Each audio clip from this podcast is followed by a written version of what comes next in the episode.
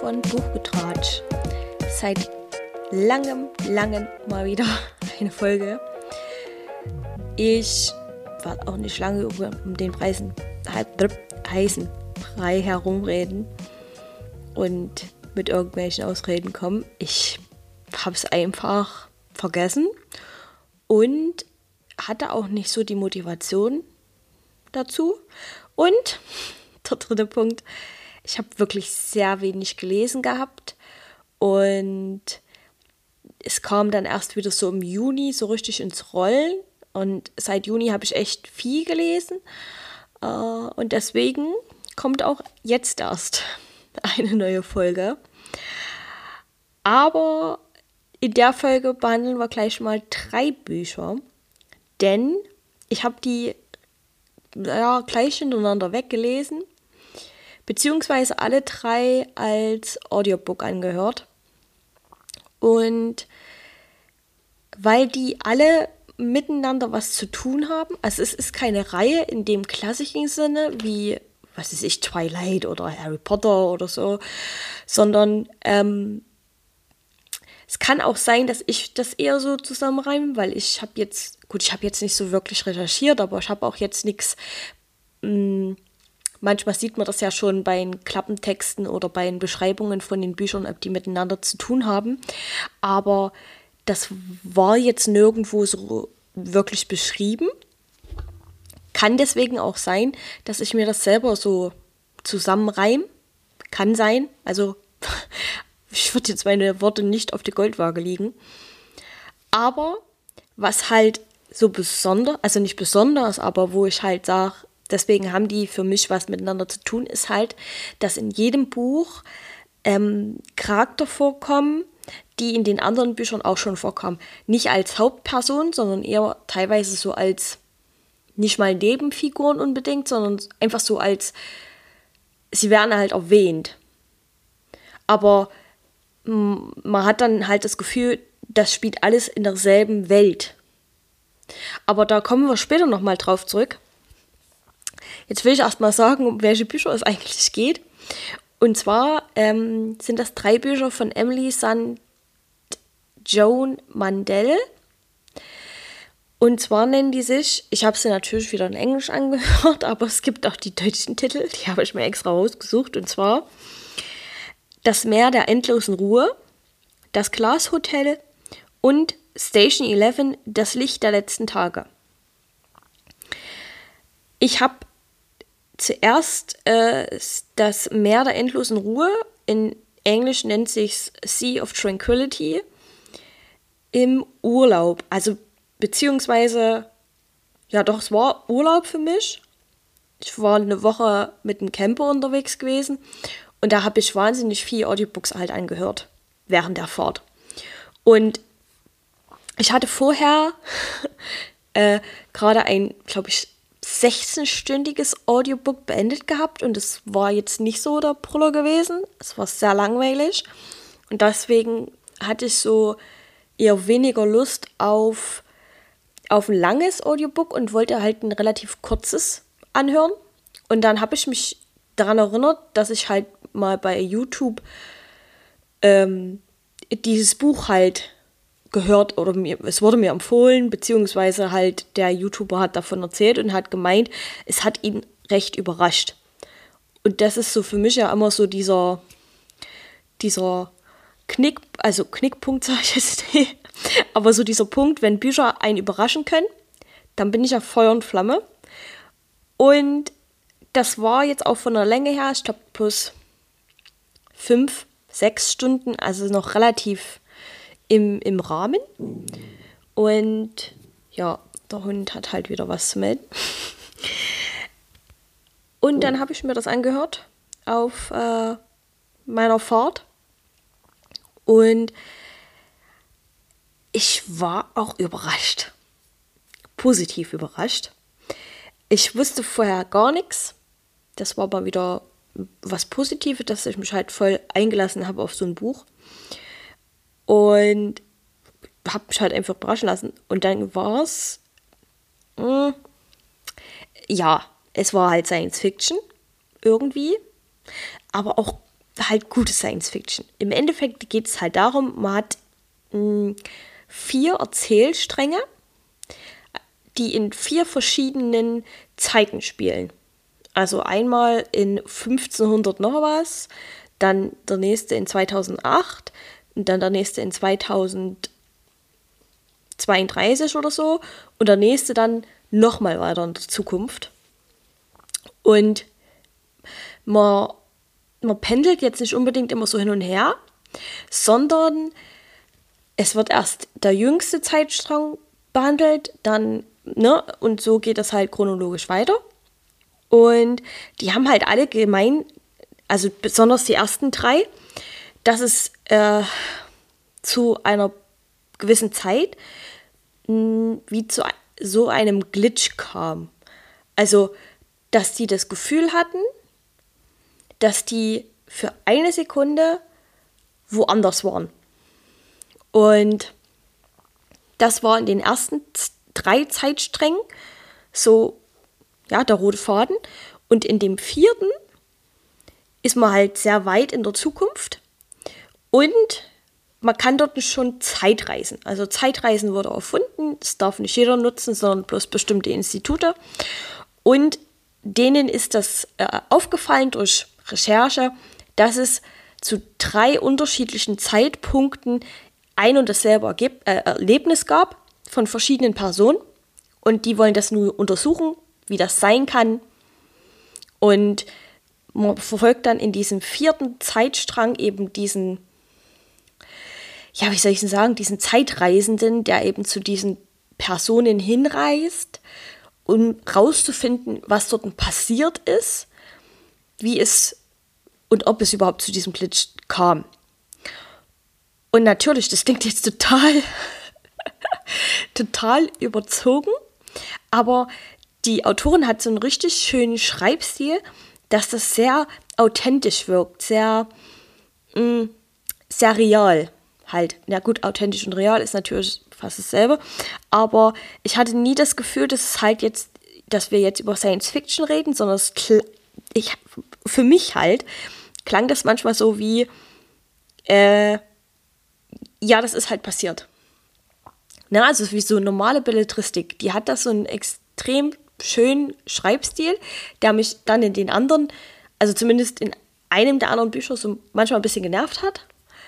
Aber in dem Buch hat es total gepasst und es gab einen Plot-Twist, den ich nicht habe kommen sehen. Den habe ich auch nicht erwartet. Und er hat mich ohne Mist so überrascht, dass wo der kam, hat, dachte ich mir so, äh, Buch des Jahres. Buch des Jahres. ähm, ich kann natürlich noch nicht sagen, ob das weiterhin so bleibt, weil ich habe noch ein paar Bücher auf meiner Liste, wo ich sage, die könnten es fast auch werden. Ähm, aber schon allein durch diesen Plot-Twist, der halt dann ein ganz anderes Licht auf alles Vorhergehende geworfen hat, habe ich mir so gedacht, boah, na, ich, ich liebe einen guten Plot-Twist und vor allem einer, der auch Sinn macht und nicht einfach so reingeworfen wird, sondern den man nachvollziehen kann. Das ist, ich weiß nicht warum, aber ich habe manchmal so das Gefühl, so ein Plot-Twist wird manchmal einfach so reingeworfen, um halt so ein bisschen Pep in die Story zu bringen. Das ist ja an und für sich ja auch Sinn eines Plot-Twists, aber für mich manchmal wirkt es halt wirklich einfach so wie reingeschmissen, weil wir brauchen noch irgendwas, um die Leser zu catchen oder auch bei Fernsehserien oder so.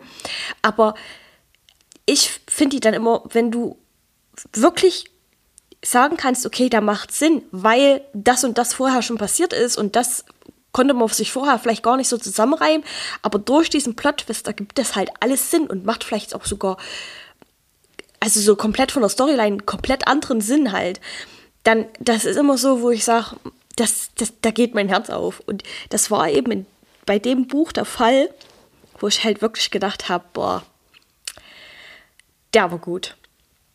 Und deswegen war ich auch gleich total dabei, wo ich gesehen habe, oh, ähm, die Emily St. John Mandel hat noch, noch ein anderes Buch äh, geschrieben und äh, dann habe ich direkt weitergemacht mit Glass Hotel. Das war ein etwas längeres Audiobook, zwölf Stunden oder so, glaube ich.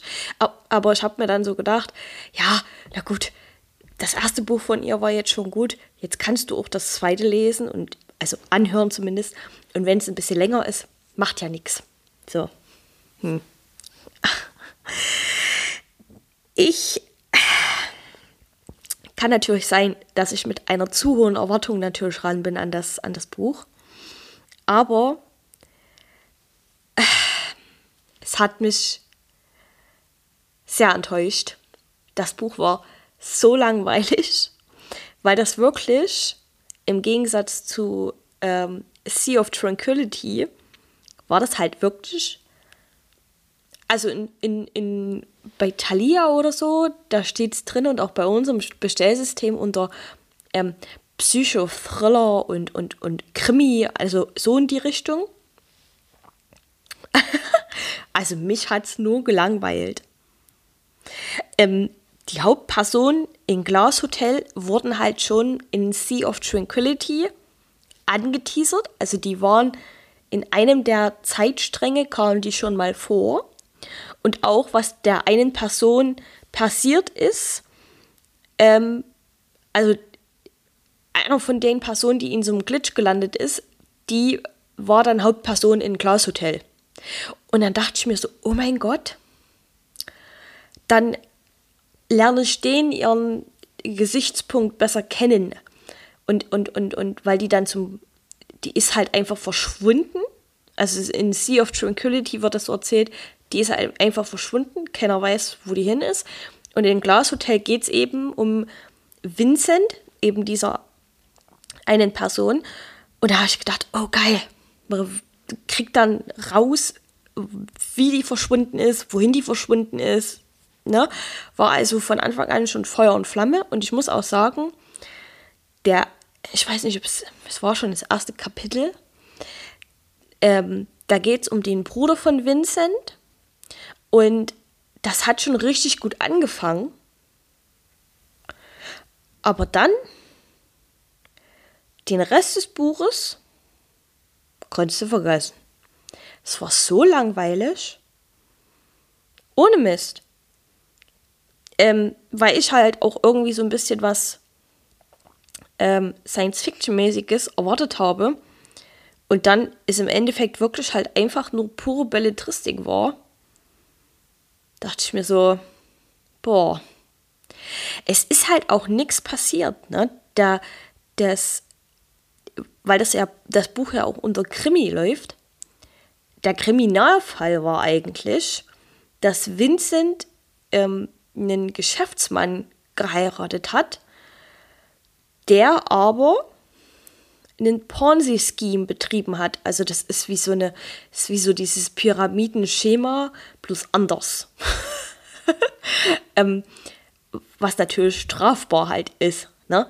Weil du mit dem Geld von anderen Menschen, also im Endeffekt ist es Kapitalismus halt pur, aber halt strafbarer Kapitalismus. Ich weiß nicht, wie ich das erklären soll. Ich habe es mir dann bei, bei Google mal so durchgelesen, aber so viel ist halt nicht hängen geblieben bei mir, weil mich sowas halt total wenig interessiert.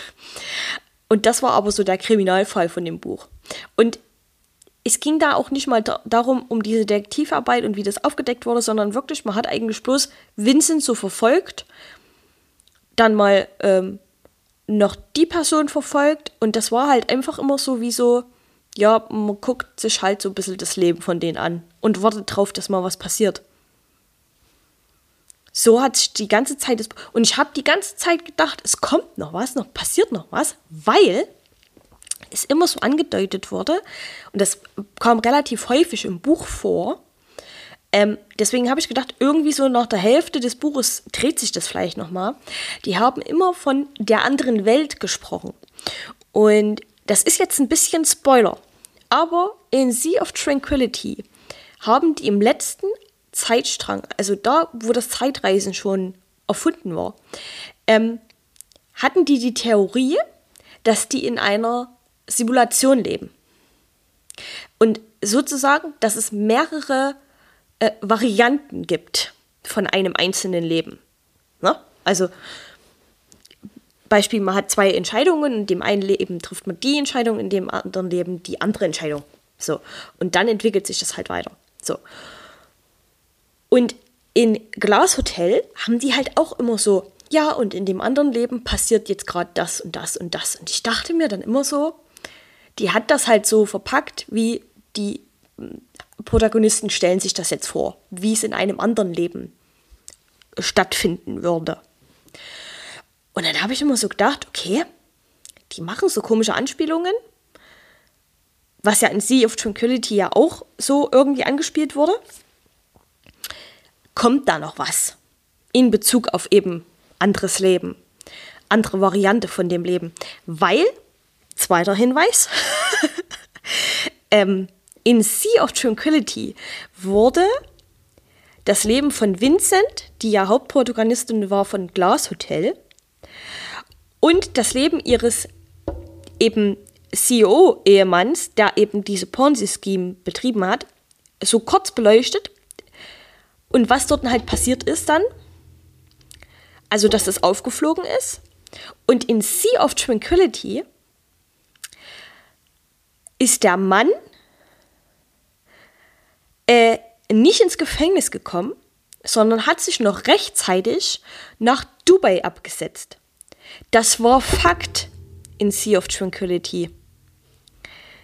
In Glass Hotel sitzt er aber im Gefängnis und träumt die ganze Zeit nur von dem anderen Leben, wo er in Dubai ist. Und das hat mich so verwirrt. Ohne Mist. Und die ganze Zeit habe ich darauf gewartet, dass da noch irgendwas kommt bei Klaus Hotel. Weil mich das halt einfach so irritiert hat. Aber selbst in den. Ich war dann bei der letzten halben Stunde und selbst da ist nichts passiert, was auch, was auch nur ansatzweise das irgendwie erklären könnte. Und ich habe dann Buch war halt zu Ende und ich saß dann da wie, hä? Hä? ich war total hinaus. Ich habe das nicht, ich, irgendwie hat sich das, ich, also das war wirklich so, wo ich halt einfach mehr erwartet habe, weil ich ja auch schon das andere Buch gelesen habe. Und ich glaube, in der Reihenfolge, wie ich das gelesen habe, war es halt auch falsch, aber wusste ich ja. Wie gesagt, es gab nie Anhaltspunkte, dass die drei Bücher miteinander irgendwie zusammenhängen. Deswegen weiß, kann man das auch gar nicht wissen. Und dann habe ich mir aber so gedacht, scheiß drauf, jetzt liest du aber auch noch das dritte Buch von ihr. Das nennt sich Station 11. In Deutsch Das Licht der letzten Tage. Es gibt da tatsächlich auch eine Serie von. Die lief, glaube ich, also die kann man bei Amazon Prime angucken. Die muss man allerdings mieten oder kaufen. Und das ist dann wieder so Dystopie. Also, es gab eine Grippewelle, ja, ich weiß. Hm. ist halt, ich finde das ja auch immer so blöd, ne? So eine Dystopie und ja, es gab eine Grippewelle, alle sind gestorben, so nach dem Motto, wo ich mir immer so denke, äh, ich meine, sowas ähn also sowas ähnliches, Gottes Willen, ne? In Anführungszeichen, aber das hat für mich immer so einen komischen Nebengeschmack dann, wo ich dann immer nicht ganz so bei der Sache bin, aber ich glaube, das Buch ist geschrieben worden noch bevor Corona so richtig kam. Bin mir aber nicht sicher. Ähm, jedenfalls geht es eben darum, ähm, nach einer Grippewelle, Grippeepidemie, also so, da sind sie aber wirklich fast alle gestorben, so 99,9 Prozent der Menschheit.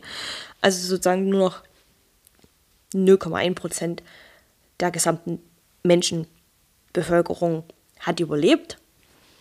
Und im Endeffekt folgt man die Überlebenden. Die reisen halt jetzt durch halt eine fast leere Welt. Und ja, das ist so der Kontext von diesem Buch Station 11. Und man schwankt auch da wieder immer zwischen zwei äh, Gesichtspunkten, also einmal von der wandernden Gruppe in, im Jahr, was weiß ich, nach der Pandemie Und dann wechselt man aber auch immer mal so in die, was vor der Pandemie passiert ist. Von in, in die, ja, was, was da passiert ist so. An sich halt ein ganz interessantes. Also ich fand's ähm, ich habe das Wort vergessen, unterhaltsam, so.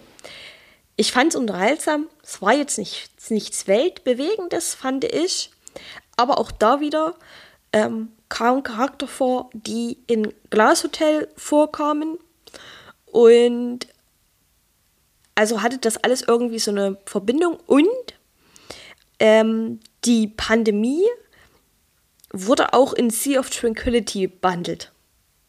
Also die war einer von den Zeit... Ja, beziehungsweise eine von diesen Personen in den ersten drei Zeitsträngen äh, ist in dieser Pandemie gestorben. So. Also, wie gesagt, es hat irgendwie, die Bücher hängen irgendwie alle miteinander zusammen. Durch kleine Fetzen halt.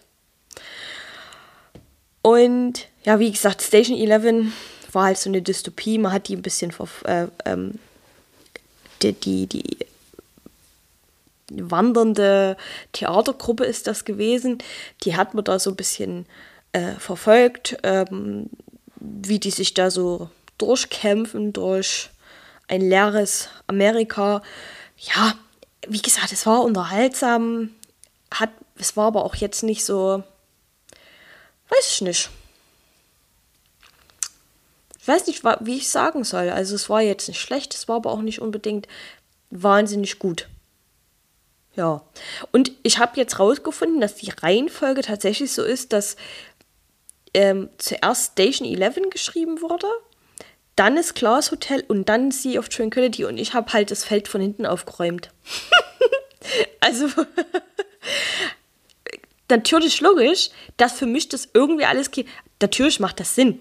Die Bücher an sich sind, haben abgeschlossen und die sind, haben, machen Sinn in sich. Aber so im Großen und Ganzen, ne, wie gesagt, weil ich halt Sea of Tranquility zuerst gelesen hatte, hatte ich halt so das Abschlussbild, wie es zum Schluss aussah, aber vieles hat halt sich jetzt nicht hat halt nicht so gepasst, was ich in den anderen Büchern gelesen habe, obwohl die aber, sie passen aber zusammen wieder ein anderen Ding. Also total verquer, so ein bisschen. Ähm, aber ich wirklich von den drei Büchern kann ich einfach nur Sea of Tranquility empfehlen. Das ist jetzt tatsächlich auch erstmalig in Deutsch rausgekommen, am, jetzt am 27.07. Ähm, wir werden es natürlich auch wieder im Buchladen haben, weil ich habe es gelesen, ich fand es gut, dann habe ich immer wenigstens was zu empfehlen, empfehlen. Ich weiß, dass Science Fiction bei vielen Leuten immer so abgeblockt wird, aber für mich ist das immer so, so, also mir gibt halt Science Fiction halt viel alternative äh, Betrachtungspunkte, habe ich manchmal das Gefühl weil man sich da halt wirklich manchmal mit dem Thema so auseinandersetzt, was wäre, wenn oder ne? Also zumindest habe ich das bei vielen Science-Fiction ähm, Büchern, dass es da auch immer so eine nicht eine gesellschaftskritische Frage, sondern halt auch irgendwie so eine, wie soll ich das sagen? Puh so ein, manchmal so ein ethisches Problem auch gibt, gerade in solchen Büchern. Und die bringen mich dann immer so zum, zum Grübeln. Also, ja. Bei Sea of Tranquility war es eben halt der ethische Punkt, der Zeitreisende durfte zwar in die ähm, Vergangenheit reisen, aber der stand unter strengem Protokoll, dass er ja nichts ändern darf. Also er darf sich nicht auffällig verhalten, er darf auch mit den Personen, der weiß, wie das Schicksal der Personen endet.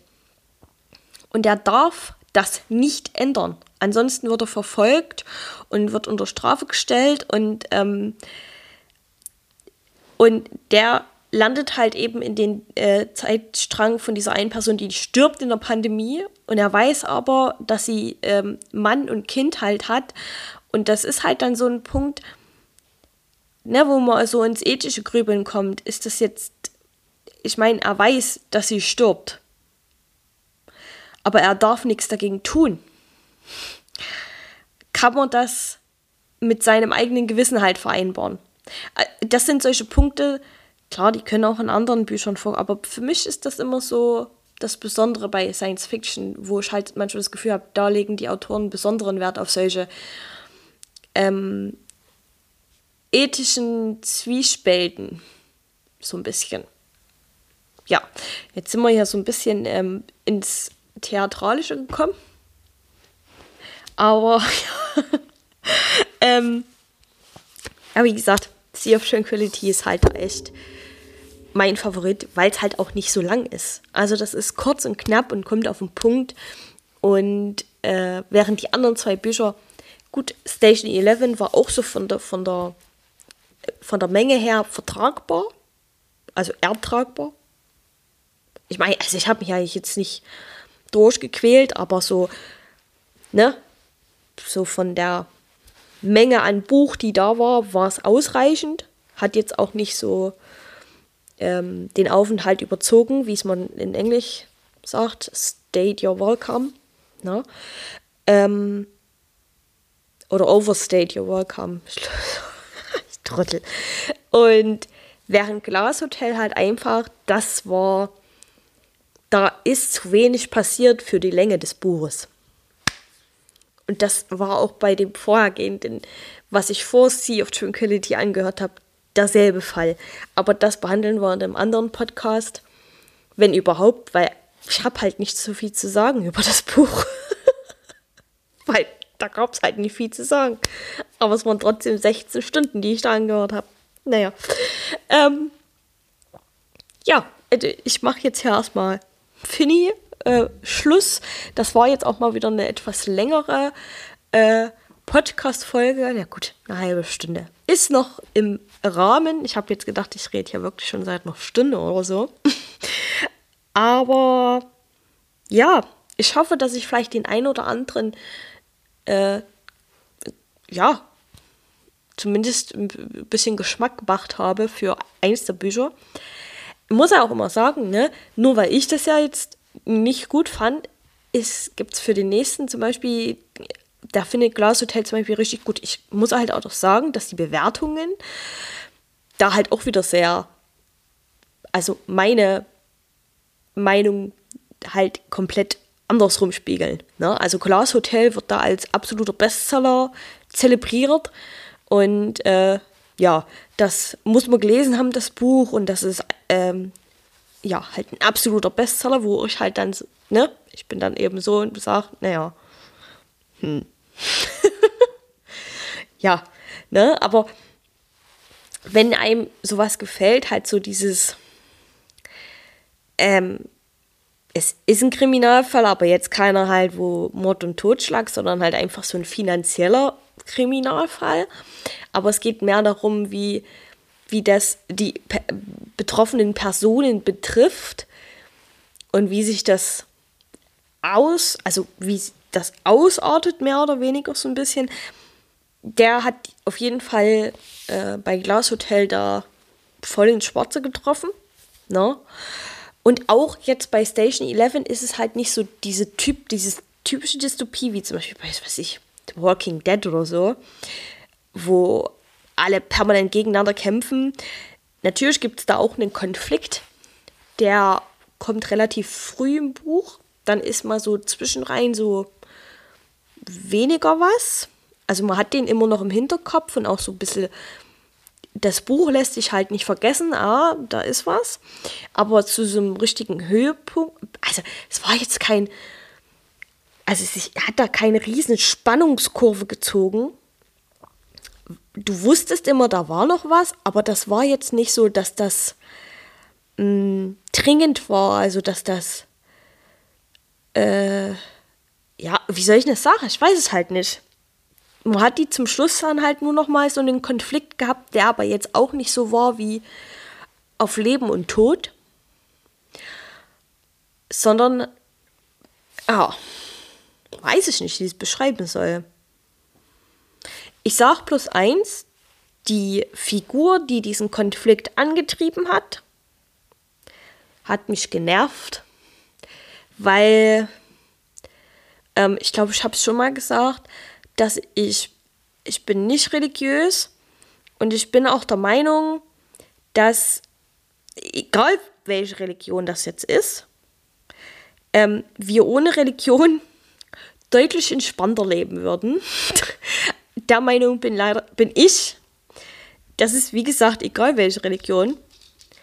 Ähm, und auch in dem Buch war es wieder jemand religiöses, der einen Konflikt aufgebracht hat.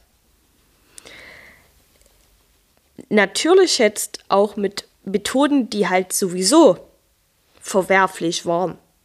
Aber auch dieser Mensch hat wieder Leute um sich bekommen. Und auch Leute, die diese verwerflichen Methoden unterstützen. Und sowas, das triggert mich total. Ich weiß nicht warum, aber ich krieg da immer so, wo ich mir so denke, ihr könntet alle in Ruhe und in Frieden leben. Aber einer, der denkt sich immer, nein, ich bin jetzt ein Prophet. Mit mir hat Gott gesprochen, ich weiß jetzt alles besser als ihr. Hä? Äh, ich meine, 99,9% der Menschen sind gestorben. Können wir nicht einfach Hand in Hand miteinander irgendwie klarkommen? also, wenn das so der ethische Streitpunkt in dem Buch war, dann, also ja, das war der ethische Streitpunkt. Aber natürlich, in so einem Buch muss auch irgendwie ein Konflikt kommen und es ist ja auch irgendwie verständlich, dass es, ähm, also verständlich jetzt nicht unbedingt, aber es war halt ein Interessenkonflikt, mehr oder weniger. Ne?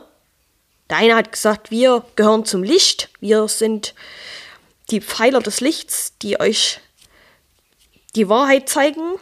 Und die anderen haben halt gesagt, können wir nicht einfach nur Shakespeare aufführen und, und, und dann uns wieder verziehen? Oder wie sieht's aus? Also so runter reduziert. Das war, der, das war so runter reduziert eben der Kontext des Buches. Aber halt auch nicht andauernd. Und es war interessant, wie,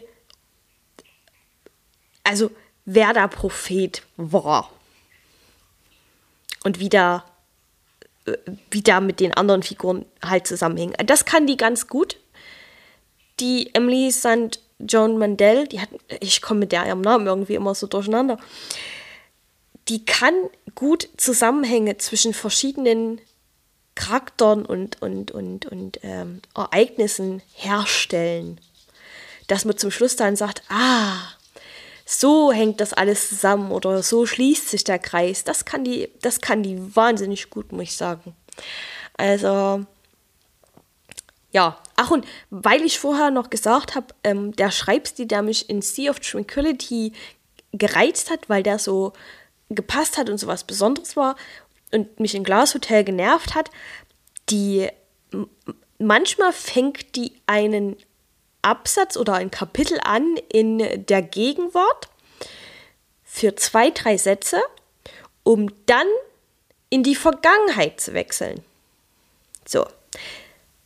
Wie gesagt, in Sea of Tranquility war das richtig interessant, weil es halt da auch um verschiedene Zeitspanne oder Zeit ja, Achsen geht, während das zum Beispiel bei Klaus Hotel einfach so genervt hat, weil ich mir so dachte, ja, ich will doch aber jetzt nicht wissen, was die mit 14 gemacht hat, wenn es jetzt darum geht, wie die im Alter von 28 Jahren äh, in so eine Ponzi-Scheme reinkommt. Das interessiert mich jetzt. Und ich will jetzt nicht in der Mitte des Buches wieder zurückgeworfen werden, nur um jetzt wieder einen nicht mal ein Absatz, sondern oder ein Abschnitt, sondern wirklich ein ganzes Kapitel nur darüber zu lesen, dass die, keine Ahnung, mit 14 bei ihrer Oma war und einen, und einen Videorekorder geschenkt bekommen hat. Ja, ist das wichtig für die Story? Nein. Musste ich es mir trotzdem geben? Ja, leider. Und das war das, was. Das, das sind ähm, Erzählstile oder Schreibstile, die in dem einen Buch halt funktionieren, für mich persönlich, während das bei dem anderen Buch dann schon wieder so extrem genervt hat, wo ich mir so dachte, bitte, erzähl einfach chronologisch weiter und schwank nicht permanent. Es war halt ein bisschen anstrengend. So, das war es jetzt aber auch. ähm, ja, jedenfalls äh, hoffe ich, ihr habt überhaupt mit zugehört hier. Ich weiß ja jetzt nicht, wie viele Leute sich den Podcast überhaupt noch anhören, aber es ist auch, äh, mir, mir macht es ja auch Spaß, da nochmal so zu revidieren über die Bücher und nochmal drüber nachzudenken, was hat mir gefallen, was nicht. Und ja, ja, jetzt habe ich kein richtiges Schlusswort, deswegen mache ich es einfach kurz und schmerzlos. Ähm, ich hoffe, euch hat die Podcast-Folge gefallen. Ich hoffe, ihr habt noch einen schönen Restabend, Resttag, Restmittag, je nachdem, wann ihr die Podcast-Folge angehört habt. Und ich hoffe, wir hören uns dann in der nächsten Podcast-Folge wieder, die hoffentlich nicht ein halbes Jahr dauert. ich versuche mir Mühe zu geben. Und ja, wünsche euch einfach alles Gute und man hört sich.